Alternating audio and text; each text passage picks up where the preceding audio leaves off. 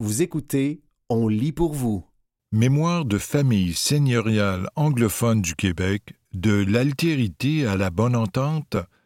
Un texte de Benoît Grenier paru le 14 mars 2023 dans Minorité linguistique et société. E. Archibald Campbell was someone who truly helped the people.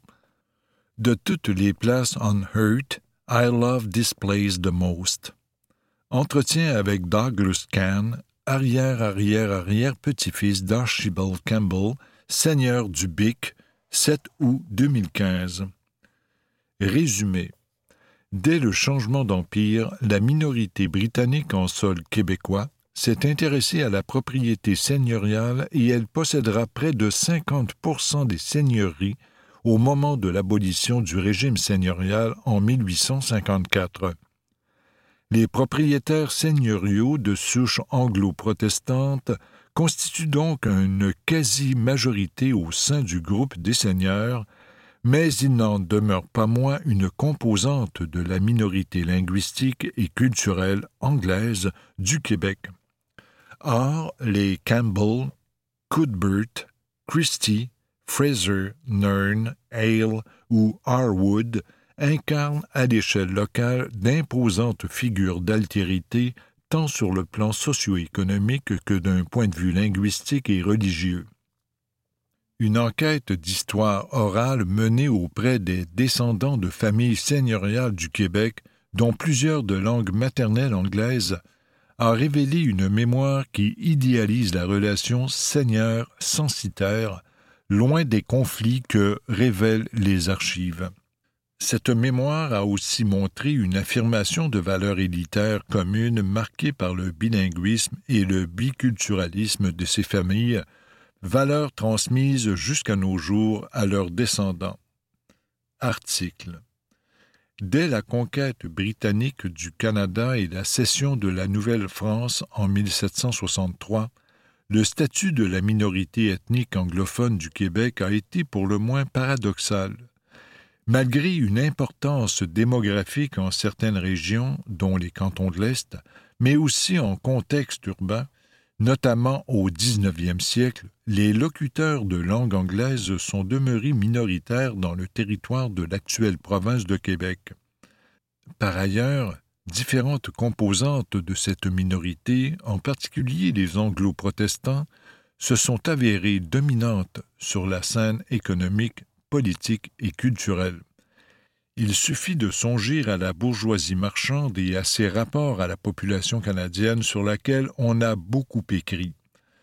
La conquête britannique et son impact sur la société canadienne française a donné lieu à de vigoureux échanges au cours de la seconde moitié du XXe siècle entre les écoles dites de Montréal et de Québec, de manière à expliquer les origines de l'infériorité économique des Canadiens français.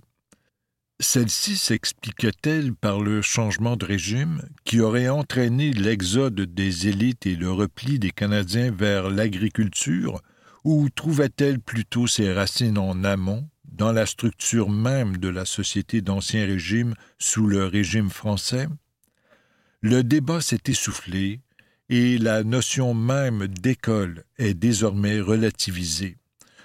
Un récent ouvrage de l'historienne Nancy Christie en 2020 met bien l'accent sur la domination et le sentiment de supériorité de la communauté anglo-protestante en regard de la majorité franco-catholique mais les analyses sont généralement plutôt nuancées depuis quelques décennies. Pensons par exemple aux travaux de Donald Fison qui mettent de l'avant l'adaptation mutuelle des élites ou à ceux portant sur des groupes particuliers, notamment les élites nobiliaires.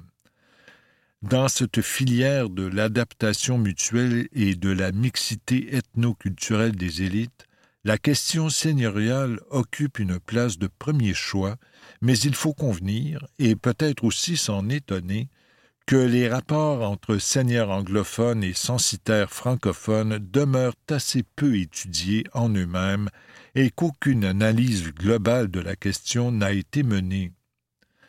La présente réflexion peut cependant prendre appui sur de nombreux travaux en histoire sociale et économique qui ont étudié la composition et l'évolution du groupe seigneurial depuis le changement de régime jusqu'à l'abolition du régime seigneurial en 1854, ainsi que sur de riches monographies qui ont analysé des seigneuries en particulier. Toutefois, nous ne prétendons pas étudier dans ces pages les relations seigneur-censitaire, mais plutôt réfléchir à l'écart existant entre la mémoire de celle-ci et les constats dressés par les historiens qui s'y sont penchés. D'un côté, une mémoire caractérisée par la bonne entente et de l'autre, une histoire parsemée de conflits et d'antagonismes. Notre propos s'inscrit dans la foulée de recherches menées sur les persistances seigneuriales dans le Québec contemporain, lesquelles ont donné lieu à des enquêtes orales aux quatre coins du Québec auprès de descendants de familles seigneuriales, dont plusieurs d'origine britannique. Cette enquête a permis de poser l'hypothèse d'une mémoire essentiellement positive, voire harmonieuse, entre ces seigneurs le plus souvent d'origine anglo-protestante et la population canadienne-française catholique, malgré ce que l'on pourrait considérer comme un double rapport d'altérité.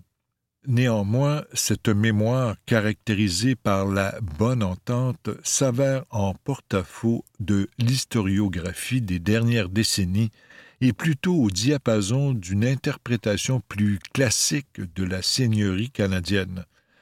Cette tendance de la mémoire à minimiser les conflits et autres divisions communautaires est conforme à ce qu'on a observé dans d'autres contextes. Comme le notait Marcel Martel à l'égard de la mémoire mise de l'avant lors de la crise de l'hôpital Montfort, l'étude des mémoires collectives révèle cette tendance à gommer les conflits sociaux et à proposer une vision unanimiste l'événement retenu est simplifié pour faciliter son utilisation et le rendre performant dans les stratégies de mobilisation. Dans le contexte étudié, on peut aussi postuler que cette tendance à idéaliser les relations participe plus globalement d'un récit bonententiste de l'histoire canadienne auquel contribue la mixité culturelle de plusieurs familles seigneuriales. Dans les prochaines pages, nous exposerons d'abord, sommairement, le portrait de la propriété seigneuriale non francophone qui s'amorce en 1760 de manière à saisir la part des Britanniques au sein du groupe des seigneurs. Ensuite, à la lumière de nos recherches, nous proposerons un bilan de la mémoire seigneuriale relatif à ces mêmes rapports tels qu'ils se dégagent des témoignages oraux recueillis entre 2015 et 2017 en confrontant celle-ci aux enseignements de l'historiographie seigneuriale. Vous écoutez Mémoire de famille seigneuriale anglophone du Québec, de l'altérité à la bonne entente, un texte de Benoît Grenier paru le 14 mars 2023 dans Minorité linguistique et société. 1. La propriété seigneuriale non francophone, un tour d'horizon. Dès le commencement du régime français, le cadre foncier seigneurial a accompagné la mise en place de la colonisation dans la vallée du Saint-Laurent. Héritage féodal transformé par des siècles d'évolution, c'est la seigneurie française qui se trouve implantée en sol canadien. Certes, la seigneurie féodale a caractérisé l'Europe entière, les îles britanniques ne faisant pas exception, mais l'évolution fut différente d'un bout à l'autre du continent européen. Vers 1600, la situation est assez semblable en France et en Angleterre, mais un siècle et demi plus tard, à l'heure où la Grande-Bretagne prend possession du Canada et de ses habitants, les choses ont considérablement changé sous l'effet du mouvement des législations parlementaires britanniques, notamment des enclosures. Même si l'héritage féodal anglais ou encore écossais s'est atténué au XVIIIe siècle, les grands domaines seigneuriaux et le prestige socio-économique des landlords demeureront une composante centrale de l'identité britannique au moins jusqu'à la Première Guerre mondiale. Qui plus est, le peuplement britannique des treize colonies ne fut pas non plus complètement exempt de formes de propriété partiellement féodales, du moins jusqu'à l'indépendance américaine. Cependant, le Québec demeure unique en Amérique du Nord par la persistance dans le temps et l'empreinte sur le territoire de la tenure seigneuriale. Par conséquent, même si la guerre de la conquête est parfois présentée comme une guerre de libération, pour sortir les Canadiens de la tyrannie française dont la féodalité est vue comme une composante, il reste que les Britanniques ne sont pas, loin de là, indifférent au prestige et à la dimension économique de la propriété seigneuriale de sa nouvelle colonie. Citons l'historien Fernand Wallet. Le goût de la gentilhommerie existe à des degrés divers chez nombre de bourgeois anglophones. Puis, ajoute-t-il, après la conquête, les ventes massives de seigneuries, échelonnées sur quelques années, allait permettre aux anglophones de se tailler rapidement un domaine. En effet, avant même le traité de Paris de 1763 et la fin de la guerre de Sept Ans, des seigneuries sont achetées par des Britanniques sous le régime militaire.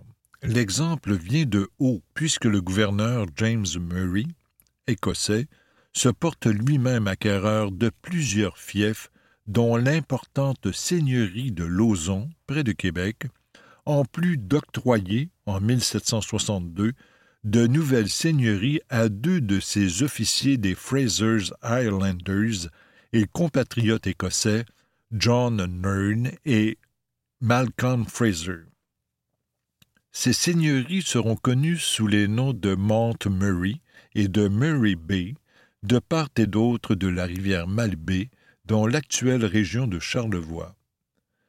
Vous écoutez Mémoire de famille seigneuriale anglophone du Québec, de l'altérité à la bonne entente, un texte de Benoît Grenier paru le 14 mars 2023 dans Minorité linguistique et société. Après la signature du traité de Paris et la proclamation royale en 1763, l'avenir des seigneurs canadiens paraît toutefois incertain. Dès 1763, le système de la division du territoire en townships est préconisé dans les instructions de George III au gouverneur James Murray. Quelques townships sont effectivement créés en Gaspésie en 1765, mais les seigneuries existantes ne sont pas abolies et les droits des seigneurs sont maintenus. En 1771, Guy Carleton successeur de Murray, obtient des autorités impériales le retour au mode seigneurial pour les futures concessions. Le territoire déjà concédé demeure toutefois suffisamment vaste pour qu'il ne soit pas nécessaire de mettre en place de nouvelles seigneuries. Seulement une dizaine de nouveaux fiefs verront le jour sous le régime britannique, telle la seigneurie de Shoalbred dans la baie des Chaleurs mais c'est principalement par les seigneuries mises en vente, entre autres par ceux qui repartent en France, que les Britanniques amorcent leur conquête des fiefs. De la fin de la guerre en Nouvelle-France en 1760 jusqu'en 1766, 44 seigneuries sont vendues par leurs détenteurs, 22 nobles et 13 bourgeois, repartis en France. Cela représente 27% du territoire seigneurial les Britanniques achètent 29 des 44 seigneuries transigées.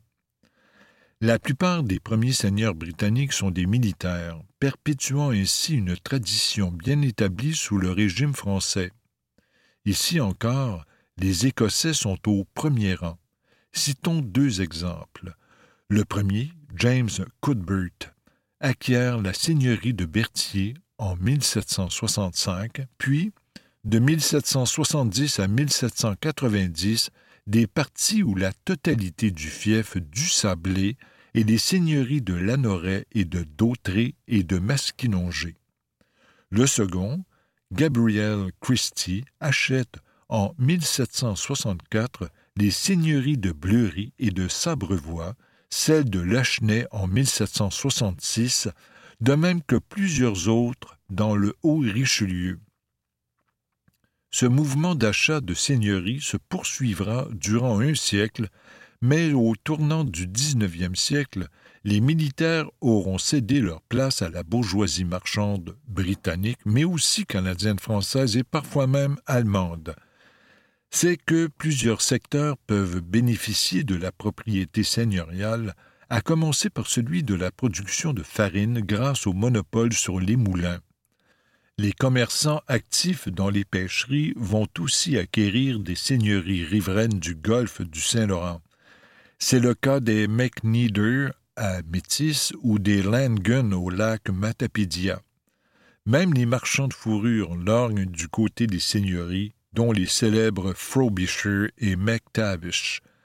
Quant aux marchands ou aux grands importateurs qui font des affaires dans les villes de la colonie, ils voient également l'acquisition de seigneuries comme une base solide pour leurs entreprises, en particulier à une époque où les fiefs sont de plus en plus peuplés et où les droits seigneuriaux pourront leur assurer annuellement des revenus d'appoint substantiels. Entre 1782 et 1840, ces hommes d'affaires acquièrent en tout 97 fiefs dans le territoire du Québec, en plus des propriétés qu'ils obtiennent simultanément dans la zone des townships. Le passage de seigneur français à seigneur anglais est donc un phénomène qui s'observe dans la longue durée et non une conséquence immédiate de la conquête. Ce n'est pas non plus un processus constant et continu, comme l'a montré Alex Tremblay Lamarche pour la période 1791-1815. Parmi les acheteurs de seigneuries plus tardifs, on peut signaler Alexander Fraser en 1782, Saint-Gilles, Alexander Ellis en 1795, Beauharnois, John Hale en 1819, Sainte-Anne-de-la-Pérade, ou encore Thomas Campbell en 1844, Rouville. On observe cependant en un peu moins de cent ans une nette tendance au remplacement des anciennes familles seigneuriales par une bourgeoisie anglo-protestante. Sans idéaliser le rapport qui unissait seigneurs et censitaires sous le régime français, il faut être conscient que ce phénomène introduit dans le monde rural du Québec un degré additionnel d'altérité. Pour les habitants, le Seigneur appartient à un autre monde, sur le plan social d'abord, mais aussi désormais sur le plan linguistique et souvent aussi religieux. Plutôt que de jouir de leurs droits honorifiques à l'Église paroissiale de la Seigneurie, ces nouveaux seigneurs, s'ils sont résidents, ce qui n'est pas le cas de la majorité, se font ériger des chapelles anglicanes, comme les Arbot Teller dans le fief Cumberland en Beauce, les Fraser à Rivière-du-Loup ou encore les Cuthbert à Berthier, pour n'en citer que quelques-uns. Au mi-temps du XIXe siècle, s'ils ne résident pas à temps plein à la campagne, préférant souvent la ville pour des raisons pratiques et par le fait de leur pluriactivité, ils sont nombreux à faire construire de belles résidences dont ils se prévalent en période estivale dans un contexte où la villégiature devient un phénomène de mode chez les élites. Au terme du régime seigneurial aboli en 1854, ce sont environ 50% des fiefs qui sont sous l'autorité d'un seigneur anglo-protestant dans une province de Québec qui compte alors environ un quart d'anglophones, majoritaires en certaines régions, mais minoritaires dans l'essentiel du territoire seigneurial. Ces individus et leurs familles vont demeurer d'importantes figures d'autorité au sein de ces localités, puisque l'abolition ne sonne pas le glas du mode de vie seigneurial. En effet, la loi abolissant les droits et devoirs féodaux dans le Bas-Canada crée des rentes constituées en remplacement des rentes seigneuriales qui seront payées jusqu'en 1940 directement aux seigneurs et à leurs descendants, en plus de laisser aux seigneurs la pleine propriété de toutes les terres non concédées. De ce fait, un peu partout au Québec, en dépit de l'abolition, le prestige associé aux seigneurs reste en place et demeurera une composante de la sociabilité rurale au moins jusqu'au milieu du XXe siècle, comme l'ont rappelé plusieurs témoins de notre enquête. Vous écoutez Mémoire de famille seigneuriale anglophone du Québec, de l'altérité à la bonne entente, un texte de Benoît Grenier paru le 14 mars 2023 dans Minorité linguistique et société. 2. Mémoire et oubli de l'héritage seigneurial anglo-québécois. Cette présence de seigneurs d'ascendance et ou d'expression anglaise dans la vallée du Saint-Laurent a laissé d'importantes marques dans le patrimoine bâti comme le révèlent non seulement les chapelles anglicanes évoquées à l'instant, mais aussi de belles résidences qui tiendront lieu de manoirs seigneuriaux, et ce longtemps après l'abolition. Pensons au manoir Campbell à Rouville, aujourd'hui désigné comme le manoir Rouville-Campbell, au manoir Fraser à Rivière-du-Loup ou encore au manoir Nern à la Malbaie. Toutefois, Force est de constater que cette empreinte est moins présente dans l'imaginaire collectif québécois, qui continue bien souvent d'associer régime seigneurial et régime français, comme le révèlent entre autres les manuels scolaires ou encore les représentations romanesques ou télévisuelles. Pourtant, ces familles ont contribué de manière significative à l'histoire à l'échelle régionale et locale, particulièrement si elles étaient résidentes. Les historiens ont par ailleurs bien montré le durcissement du régime seigneurial après la conquête, lequel deviendrait plus contraignant pour les censitaires et leur progéniture à la recherche de nouvelles terres en contexte de saturation de l'espace agraire. Les pétitions, commissions d'enquête et autres doléances permettent d'entrevoir le mécontentement populaire à l'endroit des seigneurs, et en particulier des seigneurs anglais dans le district de Montréal, au XIXe siècle. Si on ne peut attribuer cette situation au seul facteur ethnique, après tout, la France connaît aussi une réaction seigneuriale similaire à la veille de la Révolution. Il reste que l'association entre le durcissement du régime et l'identité seigneuriale anglaise est maintes fois évoquée tant par les contemporains que par les historiens. Alan Greer fait même de ce renforcement des droits seigneuriaux l'un des principaux facteurs expliquant l'adhésion des milieux ruraux au nord et à l'ouest de Montréal au mouvement patriote en 1837-1838. Les conditions dans le comté de l'Acadie ne sont pas propices à l'existence de rapports chaleureux entre seigneurs et censitaires. La région a été colonisée à la fin du XVIIIe siècle et au début du XIXe siècle. La plupart des seigneurs de la région sont anglais ou canadiens anglais et, en règle générale, les anglophones sont vus dans le Bas-Canada comme des propriétaires au cœur dur. Le cas de la seigneurie de Beauharnois a été méticuleusement étudié par André Larose. Propriété d'Edward Ellis, seigneur absentéiste et intransigeant, faisant administrer ses terres par un gestionnaire honni et refusant pendant des années de concéder les terres disponibles, cette seigneurie est exemplaire de cette vision d'un seigneur anglais, tyrannique.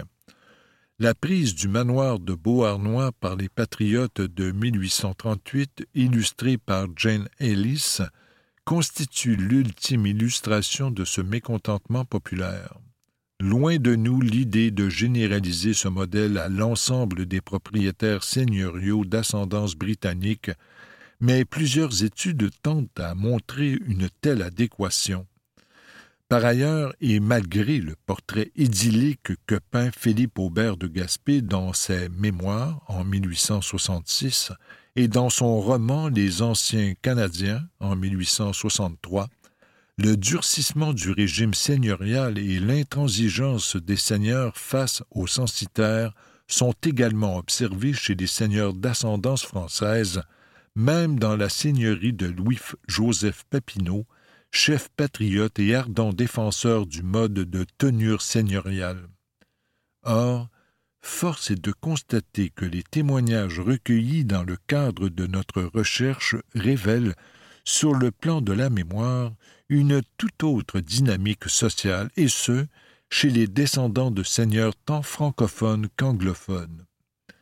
De 2015 à 2017, nous avons rencontré 34 témoins qui avaient répondu à une invitation à partager des souvenirs associés aux dernières traces du régime seigneurial du Québec.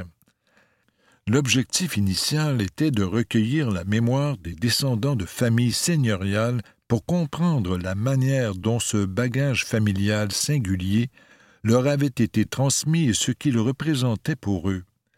Ces 34 euh, témoins correspondaient à 16 anciennes seigneuries du Québec, allant du Bas-Saint-Laurent jusqu'à l'ouest de Montréal, en passant par la Beauce et la région de Québec.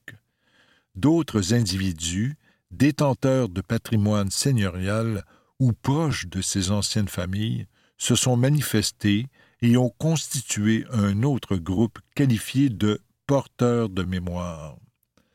Sur ces 34 individus, la moitié, 17, étaient associés à des familles d'ascendance britannique ou mixte. Bien que ces personnes résident aussi loin que l'Ontario et la Colombie-Britannique, nous avons été en mesure de les interviewer dans le cadre de notre recherche. Les entrevues semi-dirigées ont duré en moyenne 60 minutes et se sont déroulées, sauf exception, dans les lieux associés à leur héritage seigneurial, de manière à stimuler favorablement la mémoire. Dans le même objectif, nous les avions également invités à se doter d'un objet significatif de ce passé. Les entretiens étaient généralement dirigés en français, mais le guide d'entretien avait été traduit en anglais et les répondants anglophones étaient invités à s'exprimer dans la langue de leur choix. Si l'anglais était la langue de cette mémoire, nous les invitions à ne pas hésiter à passer d'une langue à l'autre. Une excellente maîtrise du français a cependant pu être observée chez plusieurs témoins dont la langue maternelle est l'anglais. Un seul entretien a été mené entièrement en anglais parce que le témoin n'était pas suffisamment à l'aise en français. Plusieurs ont navigué très habilement d'une langue à l'autre. Les entrevues ont été filmées en format HD grâce à la collaboration de la documentariste et historienne Stéphanie Lontier. Vous écoutez Mémoire de famille seigneuriale anglophone du Québec, de l'altérité à la bonne entente, un texte de Benoît Grenier paru le 14 mars 2023 dans Minorité linguistique et société. Vous écoutez Mémoire de famille seigneuriale anglophone du Québec, de l'altérité à la bonne entente, un texte de Benoît Grenier paru le 14 mars 2023 dans Minorité linguistique et société. Dans le cadre d'une entente avec le Musée de la mémoire vivante de Saint-Jean-Port-Joli et avec le consentement des participantes et des participants, les entretiens ont été déposés pour conservation et consultation à ce musée voué à la conservation de la tradition orale. Sans entrer ici dans une longue discussion méthodologique relativement à l'histoire orale, plusieurs billets doivent être pris en compte, à commencer par le temps écoulé depuis la fin de l'époque seigneuriale proprement dite, le désir, conscient ou inconscient, de fournir une représentation favorable de leur famille et du rôle de celle-ci dans la communauté, ainsi que l'âge des participants eux-mêmes, souvent très âgés. De plus, il est certain que les personnes qui se sont manifestées présentent une conscience historique aiguë et un attachement à ce bagage familial. Ceux qui ignorent ce pan de leur passé ou qui y sont indifférents ne se seront sans doute pas sentis interpellés. La collaboration de sociétés d'histoire a facilité certains contacts et le bouche à oreille a fait le reste. Lors de nos entretiens préalables aux enregistrements, en personne ou par téléphone, nous avons bien expliqué notre démarche et le désir de colliger leurs souvenirs, la mémoire, en précisant pour les rassurer qu'il ne s'agissait pas d'un examen d'histoire. Néanmoins, certains s'étaient manifestement préparés plus que d'autres et avaient fait leur devoir, peut-être pour impressionner l'historien. De ces rencontres découle une représentation qui frôle l'idéalisation, proche d'une vision traditionnelle longtemps présentée par une histoire nationale faisant de la Nouvelle-France et du régime seigneurial des mythes fondateurs de la nation canadienne-française puis québécoise. Cela laisse d'ailleurs penser que la lecture des rapports sociaux tels qu'elle s'offre à nous par la mémoire des participants a pu intégrer en partie, consciemment ou non, cette représentation d'une seigneurie harmonieuse et la faire sienne dans leur discours et leur histoire familiale. Une fois ces billets rappelés, il faut néanmoins aussi souligner que les archives compulsées par les historiens révèlent plus souvent les conflits et l'antagonisme que les relations harmonieuses ou l'entraide. Bien qu'intrinsèquement porteuses de rapports hiérarchisés et d'autorité, les relations entre seigneurs et censitaires, et même celles entre seigneurs d'ascendance britannique et censitaires canadiens-français, ne se sont pas exclusivement caractérisés par des rapports acrimonieux. Cependant, les rapports harmonieux laissant moins de traces que les conflits, la documentation est souvent bien mince pour connaître les relations au quotidien des communautés rurales d'autrefois. Ainsi, même s'il faut prendre ces témoignages pour ce qu'ils sont, c'est-à-dire une mémoire familiale et individuelle, dont l'objectif n'est pas de révéler l'histoire telle qu'elle s'est réellement passée, pour paraphraser Léopold de von Renke, on peut néanmoins accueillir ces récits comme des révélateurs de ce que ces familles ont conservé et transmis de leur histoire et de leur vécu seigneurial. Le film réalisé en parallèle de cet article montre certains de ces visages seigneuriaux et s'appuie sur les constats qui s'offrent à nous à partir de l'analyse du discours des témoins d'ascendance britannique ou encore appartenant à des familles mixtes. En effet, bien que la plupart de ces individus aient été étrangers les uns aux autres et que leurs seigneuries aient été dispersées aux quatre coins du Québec, nous avons été à même d'observer une grande similitude dans leur manière de se représenter leur passé familial ainsi que le rapport de leurs aïeux avec leurs censitaires. Qui plus est, la persistance de ces relations et de l'engagement envers la communauté bien au-delà de l'abolition du régime seigneurial, voire jusqu'au mi-temps du XXe siècle, caractérise également l'ensemble de ces témoignages. Vous écoutez Mémoire de famille seigneuriale anglophone du Québec, de l'altérité à la bonne entente, un texte de Benoît Grenier paru le 14 mars 2023 dans Minorité linguistique et société. 3. Une mémoire au diapason de l'historiographie classique du régime seigneurial. En premier lieu, il faut souligner la conviction généralisée d'une contribution positive de leurs ancêtres au développement de la collectivité locale l'entraide sociale établie en système, comme l'écrivait Trudel.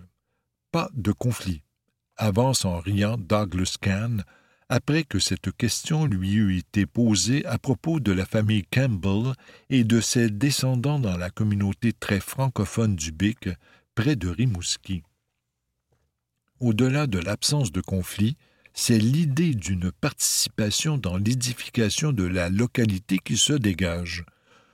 Comme on peut le lire dans les documents d'archives officiels, actes notariés ou registres paroissiaux, les seigneurs fondateurs ont très souvent octroyé des terres pour l'installation des infrastructures paroissiales et joué un rôle dans le développement régional.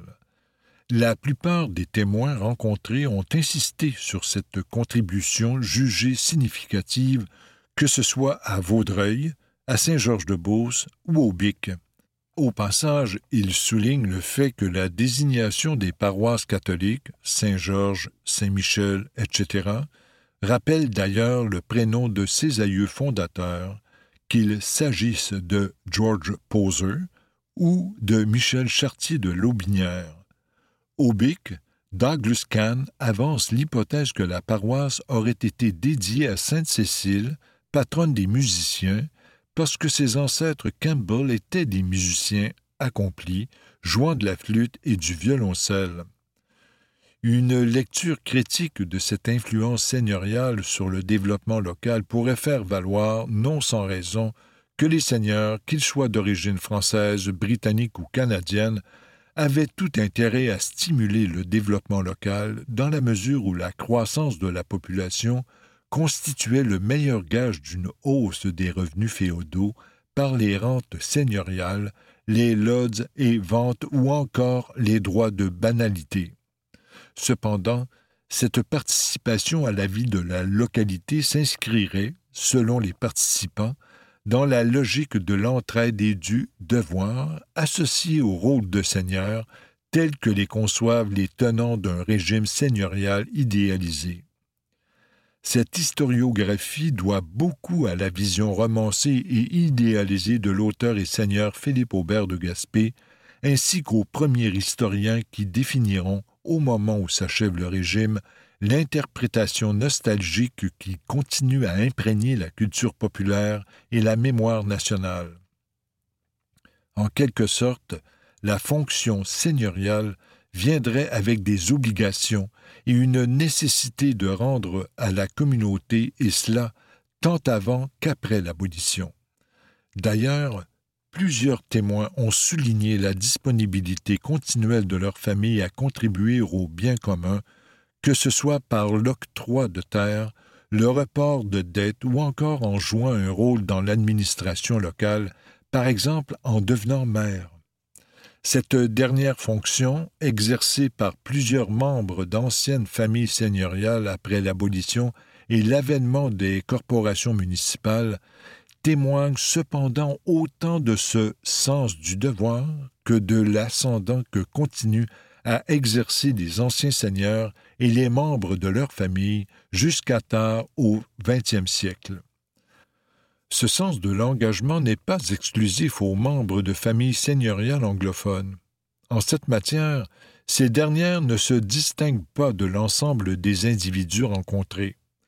Les Podzers à Saint-Georges-de-Beauce demeurent des personnalités reconnues dans leur localité pour la donation des terrains où se trouve aujourd'hui l'hôpital régional et plusieurs autres infrastructures locales. Encore récemment, un journal local soulignait cet engagement en l'inscrivant dans la filiation des gestes posés par la famille Poser au fil du temps. Ce n'est pas le gouvernement qui a construit notre hôpital, mais les sœurs Augustines de l'Hôtel-Dieu de Québec.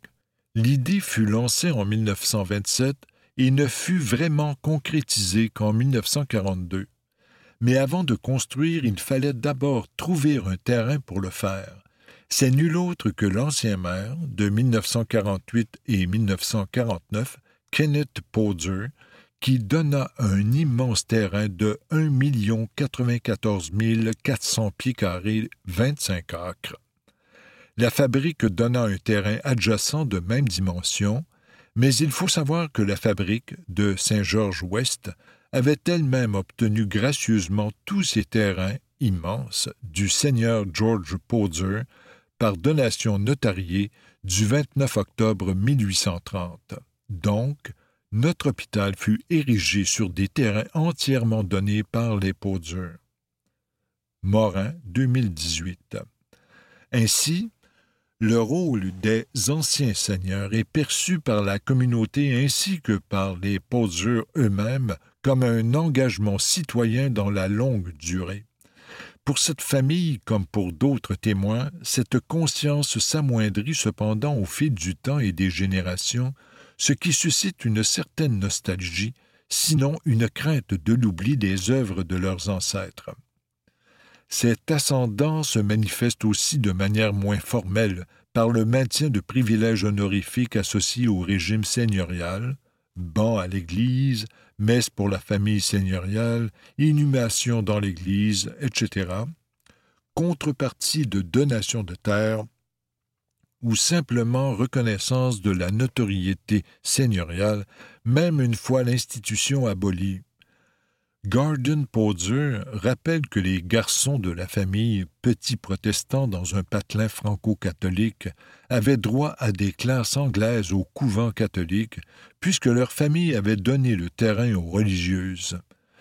Quant à Douglas Kahn, né en 1950, il se souvient de sa mère en la qualifiant de grande dame qui faisait les visites aux paysans, par allusion à la tournée qu'elle faisait lorsqu'elle arrivait au Bic pour la saison estivale. Même l'épouse de ce dernier, arrivée dans la famille au cours des années 1970, a évoqué ces visites et le malaise qu'elle ressentait devant la familiarité de sa belle-mère, laquelle se comportait un peu comme si tout le village lui appartenait et entrait dans les maisons sans même frapper. Si les seigneurs anglicans n'occupent pas tous leur banc à l'Église catholique, comme l'évoque Carol Guérin à propos des Campbell à Mont-Saint-Hilaire, plusieurs le conservent et l'utilisent dans les grandes occasions, à Noël par exemple, signifiant par là leur présence, même par un banc vide. À Vaudreuil-Dorion, où se tiennent annuellement depuis trente ans les seigneuriales une reconstitution historique qui met en scène la famille Lobinière Harwood, l'église Saint-Michel continue de marquer le statut distinctif de cette famille mixte de confession catholique qui conserve son banc et qui fait encore inhumer les siens dans le caveau familial. Une autre constante qui a pu être observée dans les témoignages réside dans l'importance et la généralisation du bilinguisme. On le sait, la noblesse canadienne, parmi laquelle le groupe seigneurial est prédominant, a rapidement contracté des liens de sang avec les Britanniques. Les familles seigneuriales anglophones, catholiques ou protestantes, se sont intégrées au réseau nobiliaire préexistant et cette propension au mariage mixte s'est accentuée au XIXe siècle. Les juchereaux duchesnés se sont unis aux Campbell, les chartiers de Lobinière au Monroe, puis au Harwood, ou encore les de Gaspé au Fraser, puis aux Allison. Les exemples peuvent être multipliés. Les patronymes en viendront d'ailleurs à témoigner de ces alliances interculturelles, comme chez les Lobinière Harwood, double patronyme formé après le mariage de Marie-Joseph de Chartier de Lobinière et de Robert Unwin Harwood en 1823. Ce patronyme est d'ailleurs encore fièrement revendiqué par leurs descendants. Le contrat rédigé par les futurs époux, selon lequel les enfants à naître seraient éduqués dans la foi catholique, se voulait-il l'illustration de la foi sincère de l'épouse ou plutôt, ou aussi, le désir de ne pas se retrouver totalement antagonisé par la population catholique de la seigneurie de Vaudreuil? Une chose est sûre, ces familles évoluent dans un univers marqué par la mixité culturelle et le bilinguisme, même si les communautés qu'elles dominent sont essentiellement francophones. D'ailleurs, il n'est pas anodin de souligner que plusieurs témoins ont insisté sur leurs origines écossaises et non anglaises, pour expliquer la cohabitation harmonieuse et parfois même la camaraderie avec les franco-catholiques. Le rappel de l'alliance franco-écossaise sert de toute évidence le discours bon-ententiste de ces témoins qui inscrivent leur histoire familiale à l'intérieur d'une trame historique plus globale, le passé jacobite de l'Écosse est vu exprimer une unité réelle ou imaginée. Que viendrait fédérer l'ennemi héréditaire commun de l'Écosse et de la France, l'Angleterre. Plusieurs de ces familles seigneuriales britanniques des générations durant ont d'ailleurs partagé leur temps entre le Québec et les autres provinces canadiennes, travaillant assez fréquemment dans la fonction publique fédérale, l'armée ou la magistrature. Cette autorité que l'historien Brian Young a montrée dans le cas de la famille Tachereau s'observe chez de nombreuses autres familles seigneuriales comme les Juchereaux ou les Lebinières. Aussi à l'aise à Québec qu'à Toronto, elles demeurent associées aux événements marquants de notre vie nationale jusqu'en ces dernières années et toujours au premier rang en dépit de la poussée qu'ont faite les nouveaux riches en notre pays, comme dans les vieilles contrées d'Europe. C'est dans ces mots lorsque le premier ministre du Québec, Louis-Alexandre Tachereau, s'exprimait devant un auditoire anglophone à Toronto en 1922 afin d'illustrer la survivance des familles nobles. On peut inscrire dans la même veine la mission bonententiste de Henri-Gustave Joly de Lobinière, un autre premier ministre d'origine seigneuriale, protestant francophone celui-là, mené à Toronto à l'époque de la pendaison de Louis Riel, moment de tension s'il en est un entre les deux entités nationales qui composent le Canada. Vous écoutez Mémoire de famille seigneuriale anglophone du Québec, de l'altérité à la bonne entente, un texte de Benoît Grenier paru le 14 mars 2023 dans Minorité linguistique et société. Cent ans après le discours de Tachereau, ces familles demeurent, selon les témoins rencontrés, caractérisées par ce biculturalisme dont l'origine remonte à leurs ancêtres du XVIIIe siècle. Ce loyalisme et ce pan-canadianisme sont encore bien assumés par plusieurs descendants de familles seigneuriales rencontrées dont les membres sont dispersés aux quatre coins du Canada. Dans sa jeunesse, Charles de Lobinière-Harwood a été annonceur sportif. L'un des seuls annonceurs bilingues au Canada se rappelle son fils Robert. Il faisait le hockey en français et le football en anglais. D'autres familles de tradition seigneuriale plus récentes ayant accédé à la propriété de fiefs au XIXe siècle ont aussi évoqué cette aisance à naviguer aussi bien dans le monde francophone que dans le monde anglophone, et nombreuses sont les personnes qui nous ont spontanément livré une profession de foi fédéraliste, même si nos questions ne touchaient pas du tout aux enjeux politiques. La notice nécrologique d'Edmond Joly de Lobinière publié simultanément et dans les deux langues dans Le Soleil à Québec, de Globe and Mail à Toronto et de Sun à Vancouver, en 2014, témoigne bien de cette identité biculturelle et fondamentalement canadienne.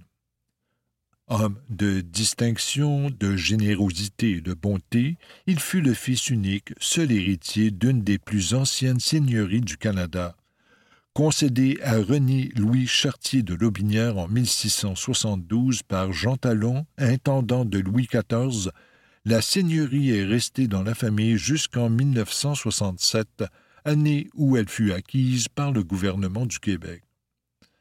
En dernier lieu, on peut évoquer le sentiment d'urgence de certains participants âgés à livrer leur témoignage devant l'impression d'une mémoire qui s'effrite, voire qui disparaît, quand elle n'est pas déjà disparue. Malgré le combat mené par le propriétaire du manoir Taylor dans le fief Cumberland à Saint-Georges-de-Beauce, force est de constater que le passé seigneurial anglophone de cette région, à l'instar de la mémoire du passé anglais de la Beauce tout court, est en voie d'être relégué à un univers oublié. Le patrimoine de ces communautés est parfois lui-même sinon oublié, à tout le moins redécouvert, comme en témoigne James Dean Hunter à propos du manoir Taylor. À Mont-Saint-Hilaire, Carol Guérin, issue d'une famille irlandaise d'origine huguenote, est non seulement propriétaire de l'ancien moulin seigneurial, aujourd'hui transformé en une résidence de prestige, mais aussi la gardienne de la mémoire de la famille Campbell, dont la dernière seigneuresse, Phoebe, 1895-1984, est décédée sans héritier après la vente de l'imposant manoir familial bâti sur les rives du Richelieu. Les souvenirs de Madame Guérin, sans doute largement redevables autant aux écrits de son père, lui-même historien du régime seigneurial, qu'à son amitié avec Phoebe Campbell, rendent une image très favorable à l'institution seigneuriale et au rapport seigneur-censitaire qu'il faudrait pouvoir mesurer à l'aune de la mémoire des censitaires, le plus souvent insaisissable. Des recherches complémentaires dans les archives nous révéleraient probablement une autre vision du seigneur Thomas Edmund Campbell, lequel, à peine quelques années avant d'acquérir le fief de Rouville en 1844, avait après tout combattu les patriotes à Châteauguay en 1838, en plus d'agir comme secrétaire militaire du gouverneur Sydenham à l'époque des rébellions. Plusieurs de ces individus ne sont plus, depuis longtemps, des résidents permanents des lieux de vie de leurs ancêtres. Cela ne les empêche pas de conserver un attachement et une nostalgie envers ces localités où ont évolué leurs aïeux et souvent une résidence. Charlotte Podzer, native de Saint-Georges-de-Beauce, mais résidente de Cambridge, en Ontario, depuis des décennies, n'a pas hésité à venir en voiture jusqu'en Beauce pour livrer son témoignage malgré ses 85 ans. Elle en a profité pour aller voir sa pierre tombale, car elle compte bien être enterrée dans le sol de la municipalité qui doit son nom à son ancêtre d'origine allemande, George Podzer. Le cas de Douglas Kahn et de sa famille, dans l'ancienne seigneurie du Bic, témoigne lui aussi de son attachement à la terre ancestrale. Chaque été, depuis son enfance, le Dr. Kahn, ainsi que sa sœur, qui possède encore deux maisons de famille au Bic, dont une sur le chemin des Anglais, reviennent dans la seigneurie acquise par le notaire Archibald Campbell il y a deux cents ans. Dans cette famille où la mémoire passe par la passion partagée de la musique, ce lieu et ses paysages constituent d'importants marqueurs identitaires. Conclusion. Dès le changement d'empire, la minorité britannique en sol québécois s'est intéressée à la propriété seigneuriale et elle possédera près de 50% des seigneuries au moment de l'abolition en 1854.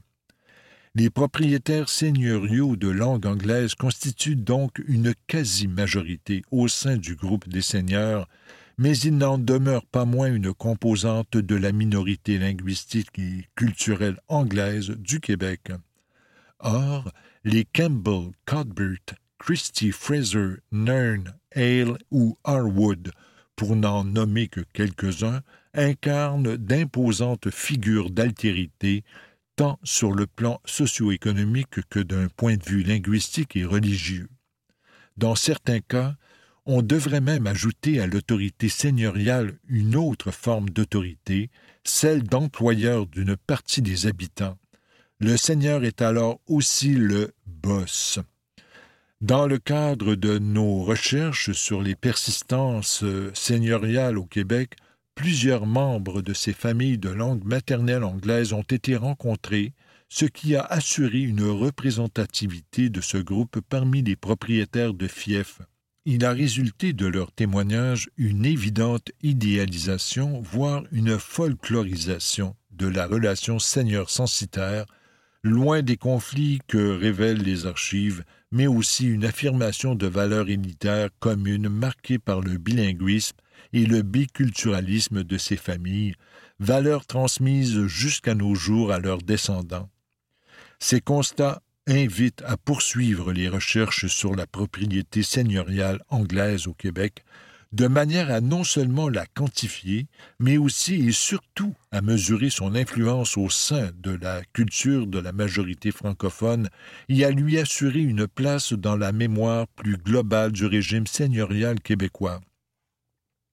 Plusieurs fonds d'archives privés restent à explorer pour mieux comprendre les relations entre seigneurs britanniques et censitaires canadiens-français. Dans ces relations, la présence sur place du Seigneur et de sa famille constitue assurément un critère à prendre en considération.